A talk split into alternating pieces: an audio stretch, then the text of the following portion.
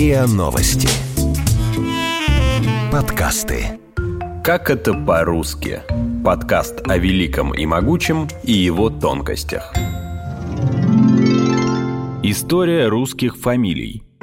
Алексей Леонидов сын, дозорщик. Михаил Владимиров сын, мытарь. Если бы в России сохранилась первая паспортная система, именно так звали бы сегодня Алексея Кудрина, председателя счетной палаты, и Михаила Мишустина, главу Федеральной налоговой службы. Министр обороны Шойгу был бы Сергеем Кожугетовым сыном, воеводой, а в паспорте министра иностранных дел Лаврова было бы написано «Сергей Викторов сын, глава посольского приказа». Историки утверждают, что первые фамилии на Руси появились в XIII веке. Сначала ими обзавелись люди из высшего сословия – князья, бояре, духовенство, а также иноземцы, прибывшие для постоянного проживания на русские земли. Как правило, фамилия была связана с семейным прозванием, которое, в свою очередь, зависело от земельного надела. Так владельцы вотчины на реке Шуя стали шуйскими, на Вязьме – вяземскими, на Мещере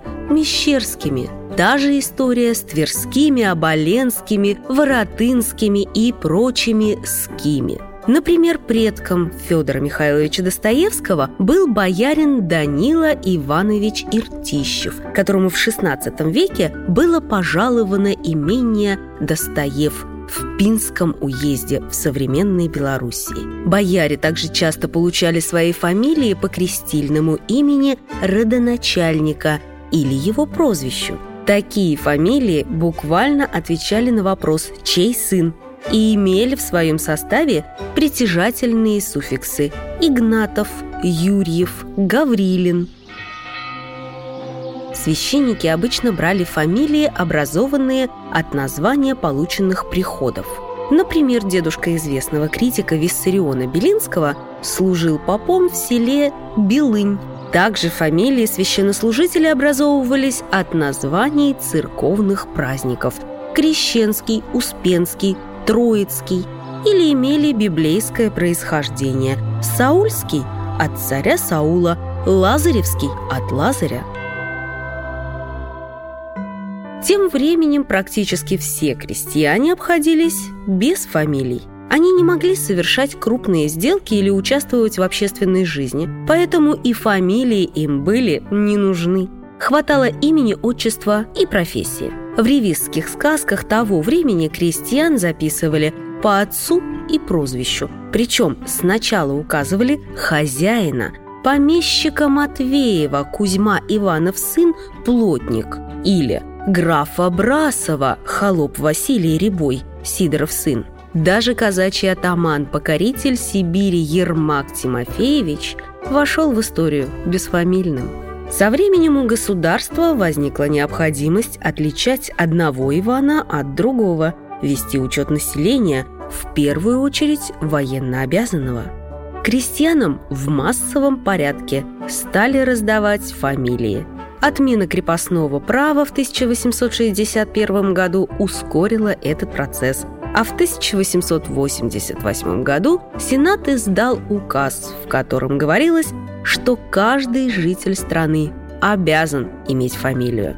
Большинство фамилий были образованы от прозвищ, которыми люди называли друг друга в селе. Например, если у главы семейства не хватало зубов, все родственники становились Щербаковыми. Если мужчина отличался крупной головой, он получал фамилию Голованов – так в России появились Безбородовы, Белоусовы, Голиковы. Если ваша фамилия Рябых, Рябой или Рябая, высока вероятность того, что на лице вашего далекого предка были рубцы от оспы или шрамы от ожогов. А вот если вы Рябов или Рябова, то, скорее всего, вы потомок Ряба. Такое имя в Древней Руси давали в честь Рябчика – которого в просторечии именовали рябом.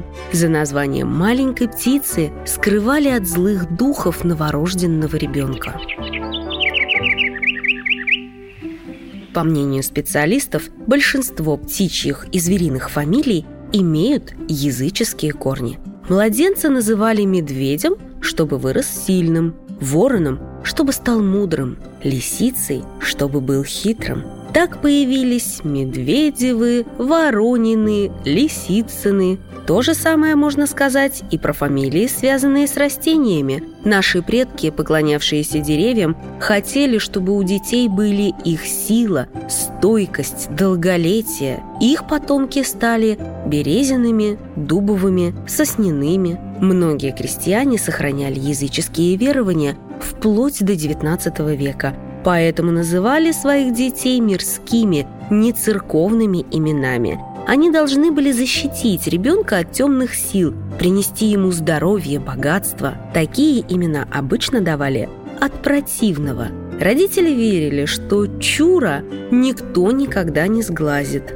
Дур обязательно станет умным, а голод всегда будет сытым. Чуровы, Дуровы и Голодовы – память о языческом прошлом – Каждая четвертая русская фамилия произошла от отчества. Это касалось тех, у кого не было деревенского прозвища, либо оно забылось. Сын Ивана становился Ивановым, сын Петра – Петровым. Интересно, что дети крепостных девок, рожденные вне официального брака, записывались по имени матери. Сын дворовой Светланы становился Светланиным, сын Татьяны – Татьяниным. Такова, например, фамилия Ульянин – которую до семи лет носил отец будущего вождя мирового пролетариата Владимира Ильича Ленина. При рождении Ильи Николаевича в церковной книге было записано Астраханского мещанина Николая Васильевича Ульянина и законной жены его Анны Алексеевны сын Илья – Такие фамилии напоминали о внебрачном происхождении человека. Поэтому дед Ленина, бывший крепостной крестьянин, в конце жизни сменил фамилию на Ульянов. Иногда внебрачным детям давали усеченную фамилию знатного отца. Например, сын Трубецкого записывался в документах как Бецкой, сын Воронцова – как Ранцов. Многие русские фамилии произошли от профессий, которыми занимались главы семейств – это Кузнецовы, Плотниковы, Приказчиковы, Золотаревы, Стрельцовы. То есть можно утверждать, что кто-то из предков писателя Ивана Гончарова изготавливал глиняную посуду. Случалось и так, что помещику и переписчикам было лень придумывать фамилию для каждого крестьянина – Тогда с согласия хозяина всех его холопов оформляли на его фамилию. Так в России появились целые деревни Аксаковых, Антоновых, Поливановых. Именно так получил фамилию предок космонавта Юрия Гагарина. Названия сел и деревень тоже часто использовали для образования русских фамилий. Жители села Успенска становились Успенскими, а деревни Правдина – Правдинскими. В России никогда не было разделения на благородные и неблагородные фамилии. Левинские были крестьянами, а Дурнова – дворянами. С годами многие потомки крепостных выбились в люди, стали купцами, промышленниками, чиновниками, но продолжали оставаться криворуковыми и косорыловыми. Избавиться от фамилии, даже если она смешная или неблагозвучная, было очень сложно требовалось именное разрешение императора. Достучаться до него было непросто, к тому же царь мог пошутить. Так, согласно историческому анекдоту, в ответ на прошение купца Краснопузова Александр III повелел зваться ему Синебрюховым. Все изменилось после революции. В марте 1918 года Владимир Ленин подписал декрет – о праве граждан изменять свои фамилии и прозвища. Эксперты считают, что если бы не этот указ, у некоторых россиян были бы не совсем приличные фамилии. В Совнарком обращалось множество граждан. У одних фамилия была неблагозвучной, у других напоминала о дворянском или духовном происхождении. Порядок перемены фамилии был очень простым – Достаточно было уведомить о своем выборе отдел записи браков и рождений и опубликовать в газете объявление. Через два месяца можно было забрать новые документы. За перемену фамилии брали внушительную пошлину. которая шла в доход молодого советского государства. Поэтому в смене документов практически никому не отказывали. Пойду я в контору известий, внесу 18 рублей, и там навсегда распрощаюсь с фамилией прежней моей. Козловым я был Александром, а больше им быть не хочу. Зовите Орловым Никандром, за это я деньги плачу. Быть может, с фамилией новой судьба моя станет иной, и жизнь потечет по-иному, когда я вернусь домой. В известиях того времени можно было найти объявление о том, что гражданин Дрищук меняет фамилию на Полонский, Сопляков на Сибиряков, Хренов на Лондонский, а Жуликов и Ширинкин просят впредь звать их Орловыми. Находились и те, кто получал новые документы, выражаясь современным языком, ради хайпа. Популярностью среди молодых модников пользовались известные литературные герои. Так некто Асамбаев решил стать Печориным. Попов пожелал именоваться Онегиным. А старую фамилию новоявленного Дубровского произносить не стоит из цензурных соображений. То же время возникло множество фамилий неологизмов. Моду на них ввели пролетарские вожди, взявшие себе революционные псевдонимы – Ленин, Сталин, Киров, Молотов.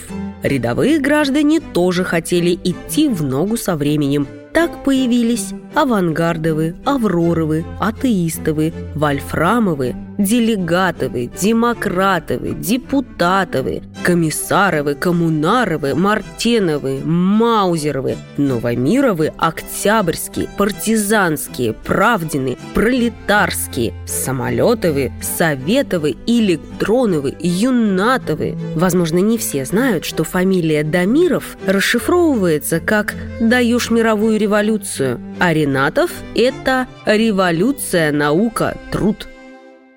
Фамилии с приметами нового времени часто давали детдомовцам, беспризорным. При старом режиме подкидыш, скорее всего, стал бы безродным, беспрозванным, безыменским. Теперь такие фамилии считались унизительными. Детские дома были полны ленинских, буденовских, фрунзенских. Стоит отметить, что новые фамилии не всегда отвечали нормам русского языка. Например, Авроров и Электринцев. От знаменитого крейсера «Авроры» должен был получиться Аврорин, а не Авроров. Фамилия Электринцев формально произошла от слова «электринец», но такого слова в русском языке нет. Есть слово «электричество». Образовать от него фамилию можно, а вот произвести ее практически невозможно. Свобода в выборе фамилии закончилась, когда в апреле 1940 года Народный комиссариат внутренних дел принял инструкцию